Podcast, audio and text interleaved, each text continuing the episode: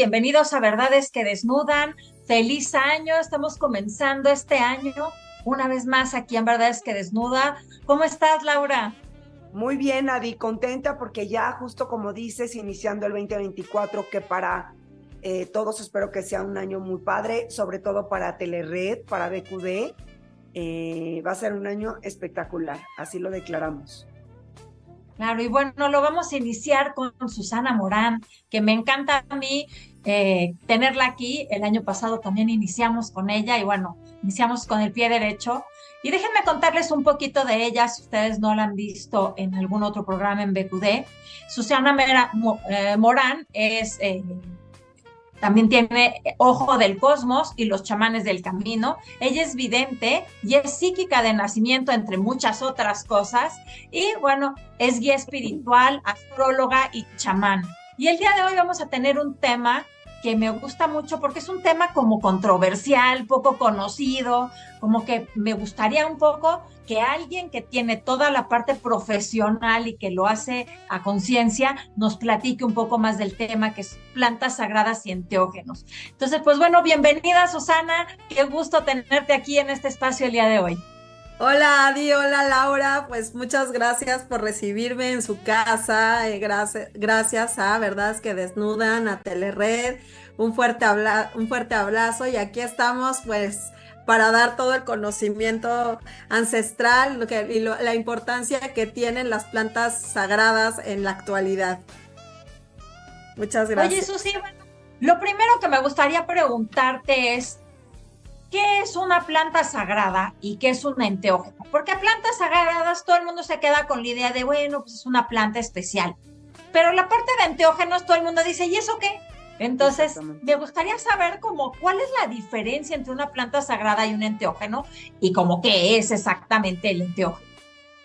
Mira, mucha gente se confunde porque hay plantas que son medicinales, ¿no? Que, como, como es la, no sé, la hierbabuena o la manzanilla que te ayuda a curar ciertas eh, situaciones fisiológicas. Y hay plantas que te ayudan a em, abrir caminos o que contienen ciertas, em, ciertas em, moléculas que te ayudan a, mejorar tu calidad de vida, que te calman, que te ayudan, digamos, a, la abundancia, pero no contienen ciertas, eh, que son los enteógenos, que son sustancias que se llaman o se interpretan como la conexión de la divinidad adentro de ti. Ejemplo, por ejemplo, el palo santo sería una planta maestra o, este, o una planta eh, digamos que especial espiritual, así como el romero o el, green grass que utilizan en Perú. Y son plantas que son especiales, pero al consumirlas no contienen, eh, digamos que, sustancias que te ayudan a esa conexión divina. Y por ejemplo, lo que son los enteógenos son sustancias que se que secretan eh, algunos animales o que se contienen en plantas como la ayahuasca, la chacruna, el jicuri, em, digamos que la, la sanga, la sananga o em, digamos el bufo alvarius, que es una de las, eh, de las sustancias más poderosas que hay en el planeta Tierra y que es mexicana, por cierto, con mucho orgullo, eh, y, que, y que esa es la, medicina sagrada más importante del planeta y que te va a llevar al reencuentro de ti misma con la divinidad. Entonces, esa es la diferencia del, tipo de plantas que nosotros podemos encontrar. Pero, a ver, finalmente es una droga. Y como toda droga, ¿no? te crea adicción. ¿Qué hay de esto? No, los enteógenos no son drogas, ¿no? Este, los enteógenos son sustancias que son naturales, que, están en tu cuerpo, que están en el mío, que están en un perrito, que están en todos los animales. Y, como es una sustancia que te, que te conecta con tu propia divinidad o, o Dios, porque somos un fractal de Dios, un fractal divino, Y eso es lo que dices tú, ay, ¿por qué este animal, o sea, por qué el gatito, el perrito tienen tanto amor, ¿no? O sea, tienen tanta sabiduría, tienen esa intuición, porque tienen DMT, ¿no? O sea, en mayor cantidad que, que todos los cuerpos la secretan, pero en diferentes cantidades. ¿Sí me explico? Entonces, no, lo que, lo que es una droga, las drogas son eh, metales pesados o son químicos que se generan a partir de un laboratorio. Y es más, eh, acaba el, el, 24 y 25 de enero del 2023. Eh, las senadoras en la Cámara del, del Senado pusieron en la mesa, o sea, el debate de que los enteógenos no son drogas y que están ahorita trabajando en mesas de cómo van a tratar eh, y despenalizar las plantas sagradas, como en otros países, precisamente para la expansión de la conciencia. Y obviamente siempre que se somete a, una, este, a un estudio frente al Senado o frente a la Cámara de Diputados o senadores, o sea, tiene un proceso de investigación tanto nacional, científico e internacional. Entonces, ya están en las mesas de trabajo en donde no están considerados como drogas los enteógenos. Ok, perfecto. Oye, Susi, pero por ejemplo, eh, no sé, el peyote, la marihuana o plantas como esas, ¿cómo podemos saber cuáles son drogas y cuáles son enteógenos? Eh, hay una clasificación, este, nosotros como, pues como maestros, ¿no? O sea, o como facilitadores, Sabemos que existen consejos de ancianos, que son los que resguardan las medicinas enteógenas y que están clasificadas de manera cultural. O sea, la gente que es, eh, digamos que no está involucrada en esto, no va a saber si una cosa es droga o no es droga, porque si la, yo en lo, como lo digo, en lo personal a mí la marihuana no me parece que sea un enteógeno, no me parece que sea algo que te conecta con tu divinidad. ¿No? Siento que la, marihuana está utilizada, así como la manzanilla, ¿no? Que tiene otro efecto, pero te adormece o te aletarga. Y los enteógenos tienen la cualidad de reconectarte contigo y de expandir tu conciencia. No, yo respeto mucho a la gente que, que ingiere este tipo de plantas. No es mi camino, pero los enteógenos son otro tipo de, como el jicuri, eh, la mezcalina, los hongos de María Sabina, ¿no? O sea, los derrumbes, los pajaritos, la ayahuasca de, Perú y de Brasil, eh, el bufo alvarius, la sananga, la sanga, perdón. Entonces, esos son enteógenos que realmente te ayudan a expandir la conciencia y que, y que tienen diferente tipo de manifestación. Algo que a mí me interesaba mucho cuando, cuando yo empecé a digamos que, pues primero empecé yo a ingerir plantas sagradas. Y fue por llamado. Casi, casi llegaron a mi casa a invitarme, me dijeron, tú tienes que hacerlo, tú tienes que hacerlo, porque bueno, como ustedes saben, este, yo estaba en la astrología y, y de vidente, llegaron los chamanes a la casa, y llegaron amigos que ya estaban metidísimos, o sea, hace muchísimos años en esto, chavos que tenían mucha lana y que se iban a, a, este, a explorar al Amazonas, y yo se los agradezco infinitamente. Y entonces, cuando, cuando yo empecé eh, en, eso, ah, hubo algo que a mí me llamó mucho la atención. Porque empecé a investigar y haz de cuenta que hay, hay simbolismos que a todos se les presenta que si se te presentó la serpiente, que si se te presentó el jaguar, que si el águila, que si el rayo. Entonces, lo que te enseñan las plantas, porque yo lo que entendí del camino es que Dios, hace cuenta que lo que nosotros vivimos aquí es una, es una, es un sueño. Es, un, es una novela, digamos así, una historia que nosotros decidimos este, experimentar que bajamos del cielo, que somos, este, que somos eternos, que somos dioses, semidioses y que bajamos a, la tierra a, experimentar nuestro ego, ¿no? O sea, Dios experimenta en nosotros, por eso dicen que Dios ve desde adentro, no ve desde afuera, entonces tenemos que dar una extraordinaria función.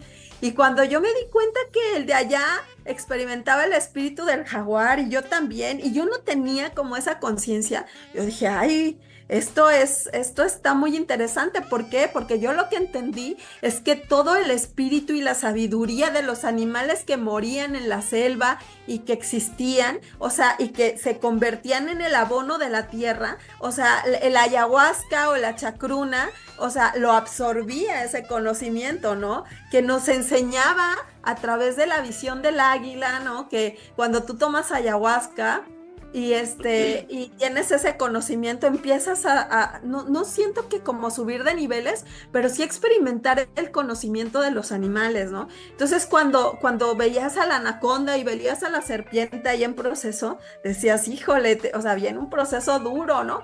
Porque la serpiente, como se arrastra, choca con muchos obstáculos. Entonces, y la serpiente es como un miedo muy grande. Entonces, tú vas a tener que atravesar tus miedos más grandes y por ejemplo, cuando ya vas avanzando, ¿no?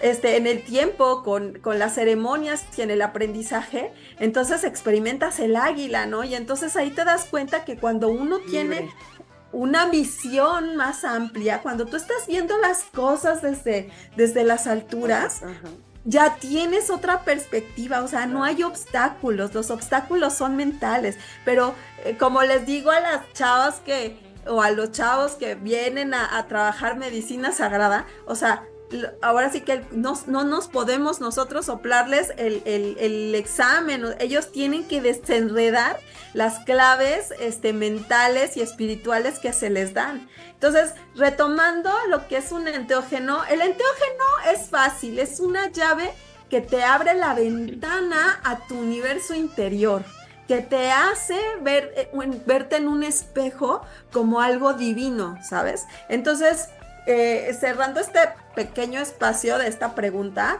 yo de verdad estoy agradecidísima con el universo de que es, un tema muy debatido porque dicen, ¿tú cómo puedes ser chamana si tú vienes de la ciudad? ¿No? O tú cómo puedes ser chamana si no vienes de un legado de ancianos o de, de indígenas. ¿Sabes por qué? O sea, un día fui con, con, Darwin Grajales y dijo algo muy interesante. Somos chamanes urbanos, porque el conocimiento tiene que llegar hasta el último rincón y abrir todas las conciencias que se puedan. Entonces, eso, eso es muy interesante que ya dicen, es más, en las ciudades, antes en la antigüedad, eran las selvas. ¿no? Eran, eran los bosques, eran los lugares en donde estaba el conocimiento ancestral. Ok, y bueno, tenemos aquí saludos, Susi. Tienes mucha gente que te está saludando y nos Ay, saluda Ani Leal. Nos Ay, saluda también Esaú Coronel Emer. Saludos, amiga Susi. Gracias. también Aide Peredo, buenas noches, saludos. Eh, nos comenta también Iris Roxana que no son drogas. Francisco Rueda, que es el, el, el más bien nos dice que el DMT. Eh, nos, también nos saluda, em, por aquí también tenemos Silvia Anguiano. Eh, Iris Roxana dice que estas plantas son libres de químicos y también nos dice que la droga es la hoja de la cocaína mezclada con uno o varios químicos, nada que ver. Y aquí también tenemos una pregunta y nos dicen, eh, por ejemplo, esto cuánto dura este proceso, es decir, tú cuánto dura este camino eh, cuando tú utilizas una planta sagrada, sí. Eh, bueno, ahí son dos, ¿no? O sea, cuando tú tomas la medicina o estás en una ceremonia, depende de la persona, pero por ejemplo, la ayahuasca, o sea, una vez me duró desde las 11 de la noche hasta las 10 de la mañana del otro día. O sea, fueron muchísimas horas. Otras ceremonias fueron de las 7 de la, perdón, de las 11 de la noche a las 4 de la mañana, ¿no? O sea, eh, la ayahuasca tiene periodos largos, ¿no? De, este, de, aprendizaje. Luego, eh, digamos que la, los honguitos también, ¿no? O sea, de, de 3, de 4 horas. La mezcalina tiene, tiene periodos largos, pero dependiendo de cuánto la consumas, hay mezcalina que es fumada, hay que es chupada este, la, aproximadamente unos, que serán como una hora más o menos, dependiendo de la, de la sustancia. Y la que la que a mí me encanta y que es muy fuerte y es, es, es, muy emocionante, es el bufo alvarius. O sea, el bufo alvarius, dependiendo del chamán, si te escatima, ay sí, ojo chamanes, ojo facilitadores, si te escatima te dura 15 minutos. Si te da una buena medicina, o sea, te dura una media hora, 40 minutos, hasta una hora para estar, o sea, en viaje, o sea, subes como en media hora y luego bajas como en otros 20 minutos, ¿no? Entonces, pero digamos que el, el bufo alvarius es una medicina que es muy fuerte y que es como 10 veces ayahuasca en una hora. Entonces... ¿qué, ¿qué, beneficios te da todo esto el estar en otro nivel? O sea, es más, ¿cuál sería el balance, Susi? más positivo? ¿Qué, contradicciones tiene? Cuéntanos un poquito de esto. Primero te, vamos a platicar de las contradicciones, ¿no? O sea, ah, llegaron, llegaron unos niños, ¿no? Jovencitos con su mamá porque nadie viene sin permiso, em, ¿no? Eh, decían, es que si me voy a volver loco, si me voy a volver loco y me va a dar un ataque psicótico, le, o sea, cuando ya traes una mente obsesiva, una mente recurrente, pues ya vas, o sea, le dije, bueno, pues vas a terminar hoy o mañana, ¿no? En el psiquiátrico. O sea, porque tu mente es la que te está dominando. O sea, eh, lo que hace la medicina, y ahorita voy a explicar un poco de la ayahuasca, ¿no? Que dice, no, no debe de ser así. Fíjate que hay gente que me dice, ¿no? O sea, muy respetuosamente y agradezco sus comentarios que me dicen, es que no me gustó el efecto, ¿no? O sea, no me gustó porque me hace sentir mal, me hace vomitar, me hace llorar, me hace ver cosas feas, ¿no? Por ejemplo, a mí una vez me hizo ver demonios. Entonces yo cuando, o sea, porque la ayahuasca es de noche y te hace ver sombras y te hace ver demonios y te hace ver tus miedos y te hace ver la parte más oscura que tú tienes y que evidentemente es la parte que tú tienes que sanar y la ayahuasca es muy de tierra, ¿sabes? O sea, es como, como que te tienes que enraizar en la tierra, amar tu, tu existencia y sanar para, para hacer el amor, o sea, ser amor, ¿no? Porque, porque cuando tú te conectas, te conectas con el animal y aprendes de, la personalidad del animal. Yo me acuerdo que había ceremonias en donde yo veía al jaguar que caminaba muy orgulloso, ¿no? Entonces yo, yo entendía que en todo hay un aprendizaje, en todo hay un espíritu y que cada existencia es, es, amor y es especial. Entonces aprendí a respetar a los animales más de lo que ya los amaba aprendí que había el dios del rayo y el espíritu en el rayo y el espíritu en el viento y, en la montaña y todo eso es, es, la ayahuasca, ¿no? Igual que, que el hongo, igual, a mí la experiencia del, del, del, ¿cómo se llama? De la mezcalina me hizo entrar en un estado de paz, pero sobre todo traspasar tiempo y espacio, ¿no? Mi primera experiencia con mezcalina, imagínense que yo vi un número 69 y vi la Torre Eiffel y, cuando yo no conocí a mi esposo y cuando yo entré a casa de mi esposo la primera vez, dije, ay, güey, o sea, yo ni lo conocía, dije, esto fue lo que yo vi en esa ceremonia, entonces ahí supe que había traspasado tiempo y espacio, ¿no? O sea, era algo tangible para mí que yo ni siquiera sabía qué era. A mí me habían dado a, chupar algo y me dijeron, vamos a hacer un ritual de romper karma y yo lo hice y tuve esa visión. Y bueno, eso fue el trabajo de mezcalina, la ayahuasca, pero cuando llegó a Bufo Alvarius y yo hablo de estas medicinas porque fueron a mí las que se me entregaron, ¿no? O sea, eh, sobre todo fue el Bufo Alvarius, o sea, que se me entregó a mí la, misión, ¿no?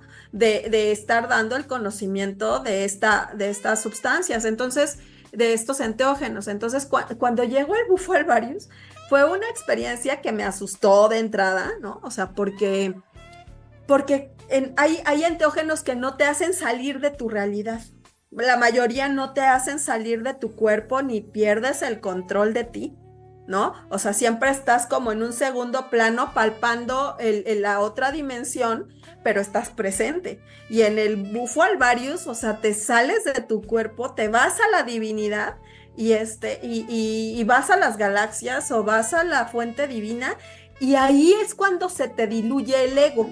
Muchas personas dicen, ay, es que si se siente que te mueres. No, no, o sea, es que no te mueres tú. Lo que se te está muriendo y destruyendo es el ego. Entonces ahí es cuando tú mueres y renaces. Y entonces cuando, cuando vienen estos enteógenos tan poderosos, que te digo que lo tenemos aquí en, en México y les voy a platicar por qué, porque el enteógeno del, del bufo alvarius es un, es un sapo que aparte lo vi en, una visión de la primera ceremonia, yo veía un zapote así como, como de este tamaño, pero de este tamaño. Y, y, lo veía en un morral y yo decía, nos van a dar misión para el sapo. Y cuando ya estoy con la maestra, ¿no? Le digo, oye, pues fíjate que yo vi esto, ¿no? Me dice, así son los sapos, Susana, son de 5 kilos, ¿no? Entonces los, los, sapos, algunos se entierran en la, en la tierra, eh, que están allá eh, en, el desierto de Sonora o en la isla Tiburón con los Comcat. Entonces, este, a veces no llueve y se quedan enterrados seis meses, ocho meses, nueve meses, hasta un año sin comer, sin beber, sin, sin nada, enterrado con esa molécula, conectado con Dios y con la vida. Entonces, cuando vuelve a llover, salen y las glándulas están llenas y, y, llegan los, los, facilitadores, las exprimen, las ponen en un, en un, en un matraz, bueno, no sé, en un, en un vidrio, las secan y es cuando la molécula se, eh, se, combustiona, ya cuando la vas a facilitar, se, tiene una manera de que tiene que ser extraída y tiene que ser facilitada. Porque eso sí yo le digo a toda la gente, o sea, yo soy muy cuidadosa con quién voy a aprender y con, o sea, con quién, con quién estoy y con quién recibo, ¿no? Porque pues te pueden dar gato por liebre, ¿no? Me decían mis maestras que... Y en, en cuanto, por ejemplo, a gato por liebre, ¿Cuál es la diferencia, por ejemplo, entre un alucinógeno y, una ceremonia? ¿Cómo podemos distinguir si no estamos alucinando y pensando o si es algo que estamos aprendiendo? ¿Cómo puedo yo que no sé o que nunca lo, he experimentado saber esa diferencia?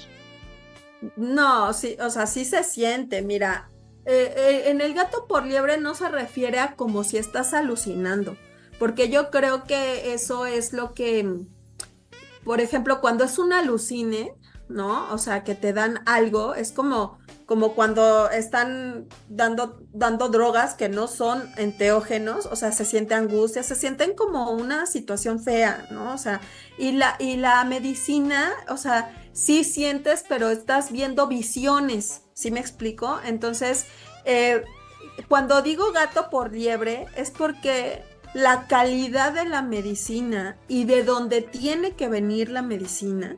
Por ejemplo, una medicina de ayahuasca, que yo respeto mucho a los, a los chamanes y facilitadores, que ya la están generando aquí en, en, en la selva lacandona, ¿no?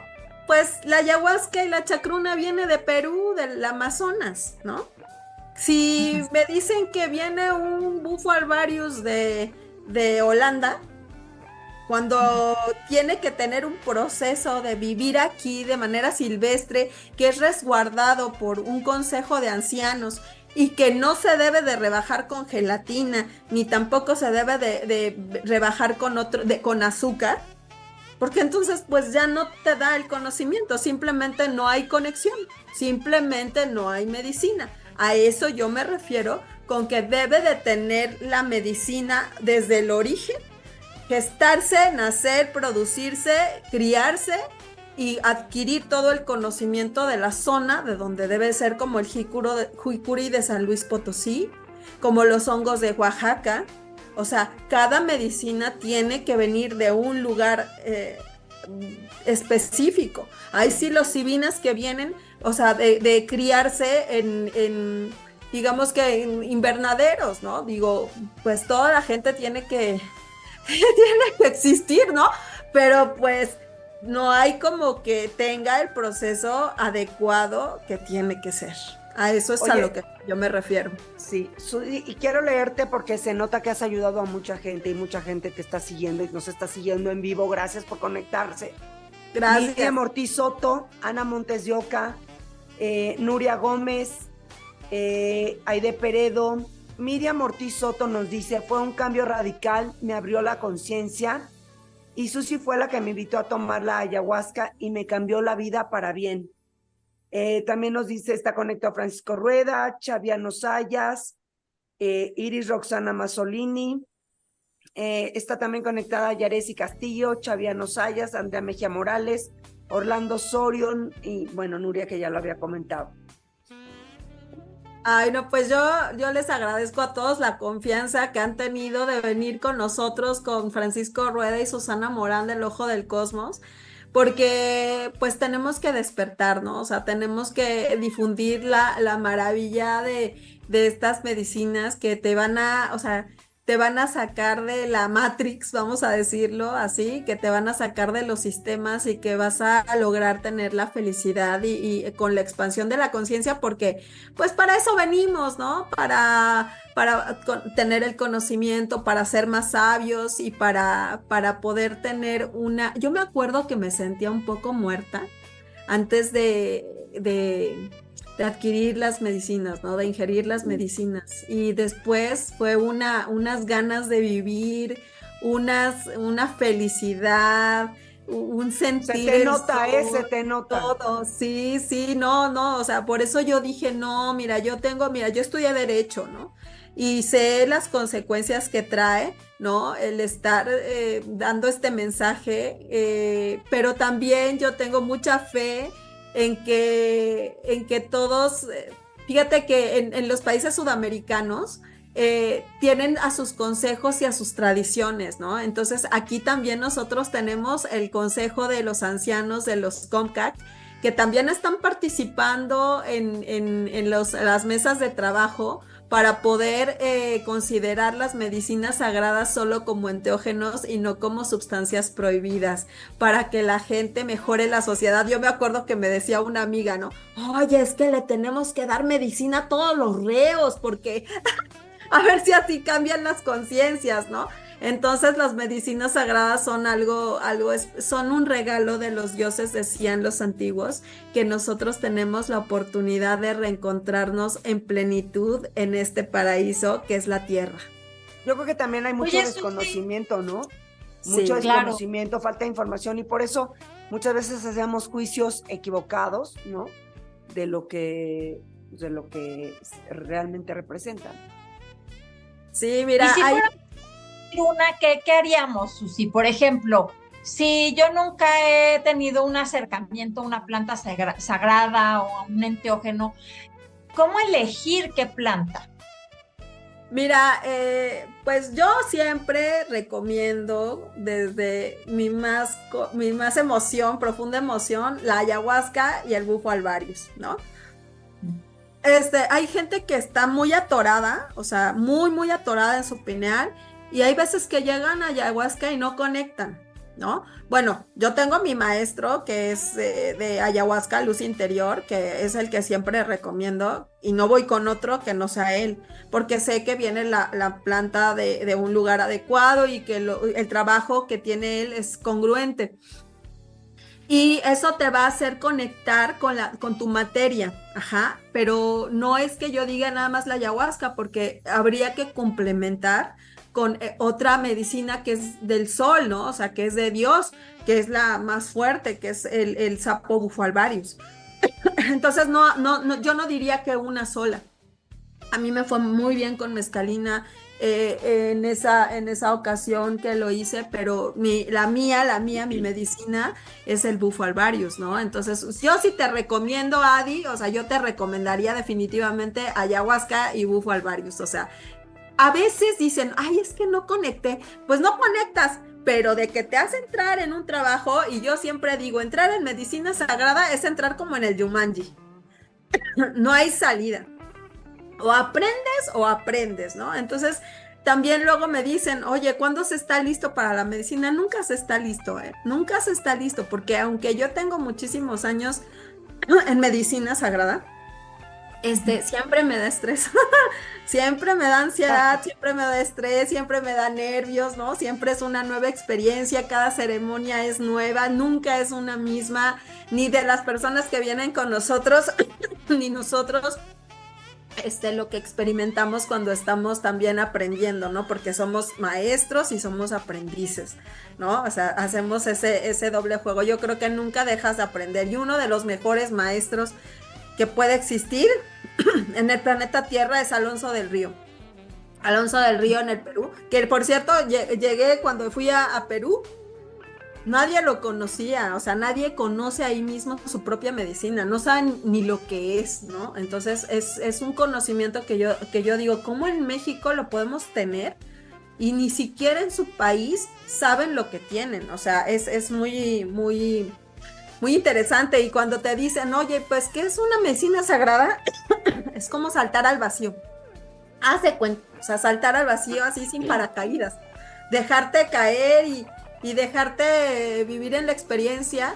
Porque yo me acuerdo que cuando estoy ahí en medicina sagrada digo, ay, no, no, no, no, no, ¿qué hice? Ya ahora sí ya me voy a morir y ¡pum! Dijo, pues ni modo, ya estoy en esto, ya me voy. Y entonces ah. empieza ahí el proceso de transformación y entonces ya pasas por un proceso un poco oscuro, como, eh, eh, a mí me ha pasado mucho como en medicina sagrada, como geometría, como geometría este, sagrada, así como tú tienes tu geometría atrás, pero en dimensiones ah. y de colores.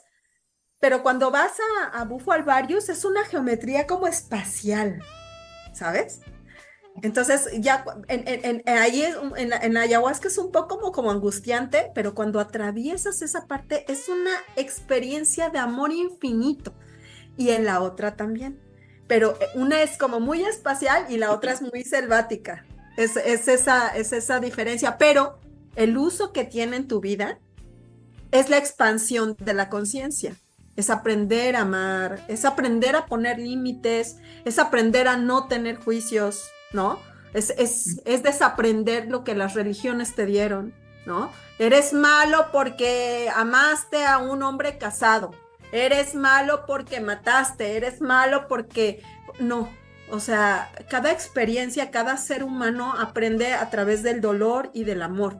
Y cada universo es especial, o sea, visto desde su ángulo, ¿sabes? O sea, hay acciones que no deben de ser como robar, matar, violar, y de eso se trata, ¿no? El aprender a través del, del amor y del dolor, del no. La gente debería de aprender a través de la luz y del amor, pero no podemos juzgar el camino de los demás, ¿sabes? O sea, ¿por qué? Porque cada uno tiene también su, propia consecuencia, ¿sabes? O sea, entonces es muy interesante porque ahí te das cuenta que cuando tú juzgas, uno de los aprendizajes que he tenido de medicina sagrada es de lo que tú vas a ser juzgado. O sea, no vas a ser juzgado de lo que no has juzgado, de lo que no has criticado, de lo que no has señalado. O sea, a lo mejor puedes hacer ciertas cosas que no son correctas, pero, pero si tú las señalas, si tú las señalas, o sea, vas a recibirlo en el espejo, ¿sabes? Entonces, eh, de eso es importante el respetar todas las existencias, todas las formas y uno de los grados más altos de la sabiduría y del aprendizaje, porque una cosa es como los fuegos artificiales de cada medicina, ¿no? Que, que si la oscuridad, que si el miedo, que si la dimensión, que pero en realidad, o sea, se trata de que aprendamos a amar de manera incondicional. Entonces es lo que, lo que yo luego les digo, es que cuando nosotros queremos amar y que me ames como soy y tú estás cuestionando por qué te están amando así y no amas de manera incondicional, porque para tener el amor absoluto hay que darlo todo, todo, todo. O sea, y en varias ceremonias me han dicho, el amor lo da todo. El amor lo perdona todo. El amor, o sea, el que realmente es amor. El amor es una energía que nunca se oxida, que nunca se desaparece. Y tenemos que tener esa, tenemos, si no tenemos ese amor en nuestra vida, lo tenemos que generar con actos positivos, ¿no? Que hace poco en la página estaba poniendo lo que es el, eh, eh, la diferencia del, del karma y del dharma, ¿no? Eh, el karma es una consecuencia, pero el dharma es el propósito de la vida y el dharma es hacer acciones positiva sin esperar nada a cambio. Entonces, cuando tú tienes Dharma, entonces tienes muchos beneficios como que es la abundancia, la pareja, la compañía, la fertilidad, o sea, todo lo que, lo que conlleva la felicidad. Entonces, hay que ser muy, este, muy de luz, muy incondicionales, muy conscientes, no juzgar, respetar, ¿no? O sea, todo, también, ahí está la diferencia, ¿no? Entre, también hay maestros que me han enseñado que en la vida también hay pruebas de valor. ¿No? Y pruebas de saber poner límites, porque a veces no actuamos de manera contundente por miedo a que nos abandonen o que nos rechacen nuestros padres o que no nos amen, ¿no? O sea, o que nos rechacen los amigos y ya no seamos bien aceptados, no.